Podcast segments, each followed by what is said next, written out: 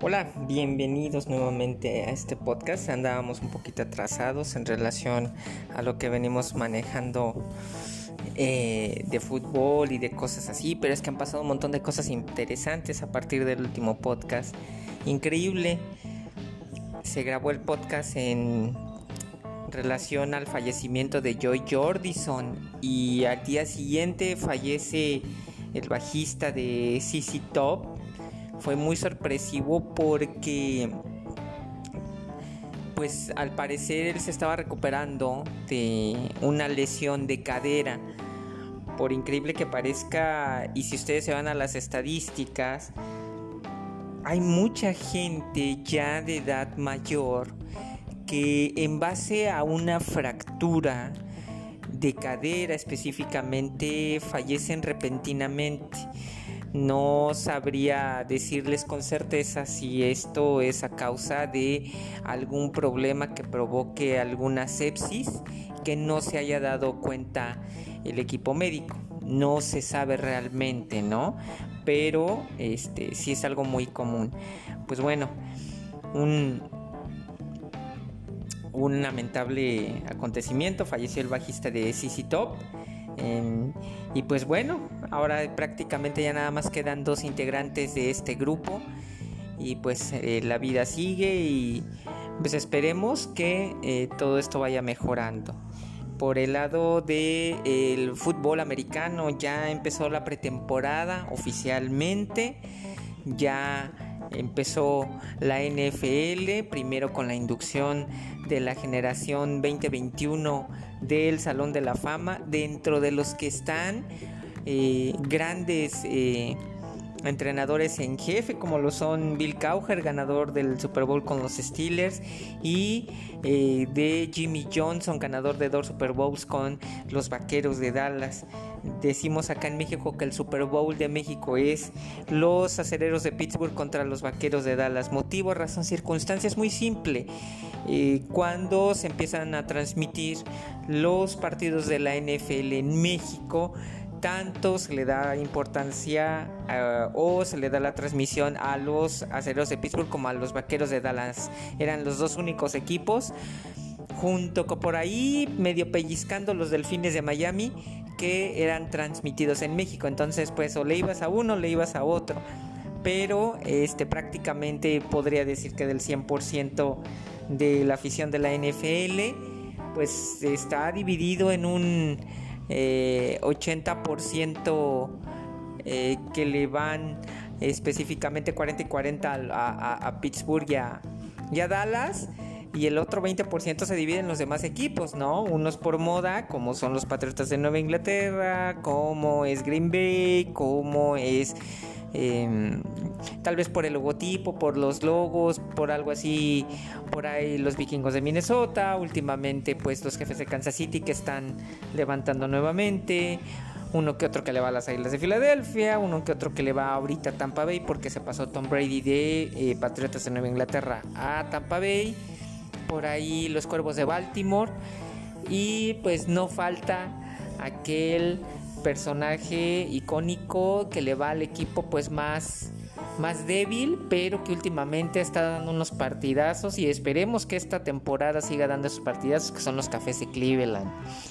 Del lado de la Liga MX, pues bueno, eh, como ustedes saben, yo le voy al Cruz Azul y el domingo pasado jugaron contra Santos prácticamente con 10 ausencias y se alcanzó a, sacar el empate. Y digo se alcanzó, ¿por qué? Porque por un error de un chico nuevo de apellido Huescas, pues bueno, es que el partido queda 1-1. Santiago Jiménez, hijo del legendario Chaco Jiménez, es quien ha estado sacando a flote ahorita Cruz Azul. Y te das cuenta que el chamaco pues trae vena, ¿no? Trae muchísimas ganas de ser, tiene hambre de lograr cosas importantes en Cruz Azul y que lo vean pues en eh, la selección mexicana. El día viernes se jugó contra el Necaxa, se le gana 2-1 con goles de Angulo y precisamente Santiago Jiménez. Y prácticamente Cruz Azul en tres jornadas lleva cuatro puntos, un ganado, un perdido, un empatado El próximo sábado se enfrenta a un gran, gran, gran cuadro que ahorita viene haciendo cosas muy, muy chonchas, que es el Toluca. Y pues va a estar complicado, más no imposible. Y encima también viene la famosa Conca Champions, el campeonato de campeones de eh, la CONCACAF. Van contra Monterrey, juegan primero en Monterrey, posteriormente en la Ciudad de México. esperando personalmente que me den un regalo de cumpleaños porque cumplo el día 12 de agosto. Pues bueno, prácticamente eso sería hasta eh, la información al día de hoy o de lo que vamos a hablar el día de hoy. Creo que es el podcast que me ha llevado un poquito más de tiempo, pero pues eh, les digo y vamos a ir ampliando. Me da mucho gusto que la gente empiece a escuchar esto y que poco a poco esto pueda ir creciendo. Cuídense mucho. Eh, esto del COVID está bien complicado. Les eh, habla alguien que está en Cancún y que desafortunadamente pues la pandemia aquí está pegando muy fuerte por cuestión del turismo. Desafortunadamente Cancún es un lugar que no puede dejar de generar turismo porque el 90% de la gente que radica aquí en Cancún pues vive gracias al turismo a que trabajan los hoteles, a que hacen los tours, los taxistas, los de los camiones y el otro demás pues depende de las demás empresas, ¿no? Pero eh, prácticamente el fuerte siempre va a ser el turismo, ¿no? Lo que es Cancún, Playa del Carmen, Tulum, Isla Mujeres, Cozumel. Y pues también debido a que no hay restricciones para la entrada al país en cuanto a pruebas o cosas así, pues eso hace que las cosas se magnifiquen y que incluso haya eh, pues muchos brotes de repente y muchos contagiados de un día a otro, pero pues también les repito esa causa de que no se piden muchísimas cosas para entrar a Cancún o para llegar a Cancún, ni siquiera a nivel nacional y él es el ejemplo claro que hace unos cuantos eh, meses o semanas llegó un grupo de Puebla de más de 400 personas que se fueron a la parte de las discotecas, donde está Cocobongo, donde está Mandala, etcétera. Y pues si tú vas a la zona hotelera de Cancún, te vas a dar cuenta que el 95% de la gente no trae cubrebocas. Les vale prácticamente. Entonces, pues a las personas que están allá afuera, cuídense, vacúnense, de verdad les va a ser un gran, gran, gran, gran beneficio la vacuna.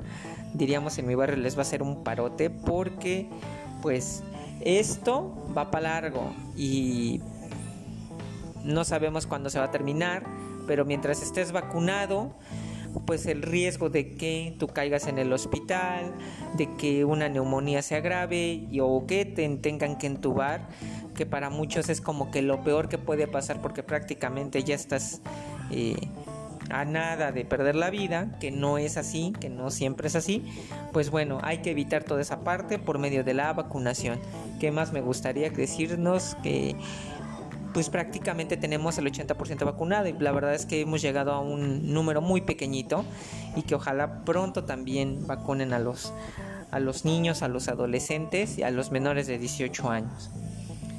Que tengan un excelente, excelente domingo, que se la pasen muy bien con sus familias, cuídense mucho. Y pues nos estamos viendo en el próximo podcast. Mejor que viendo, nos estamos escuchando. Besos azules siga en contacto con ustedes. Excelente domingo.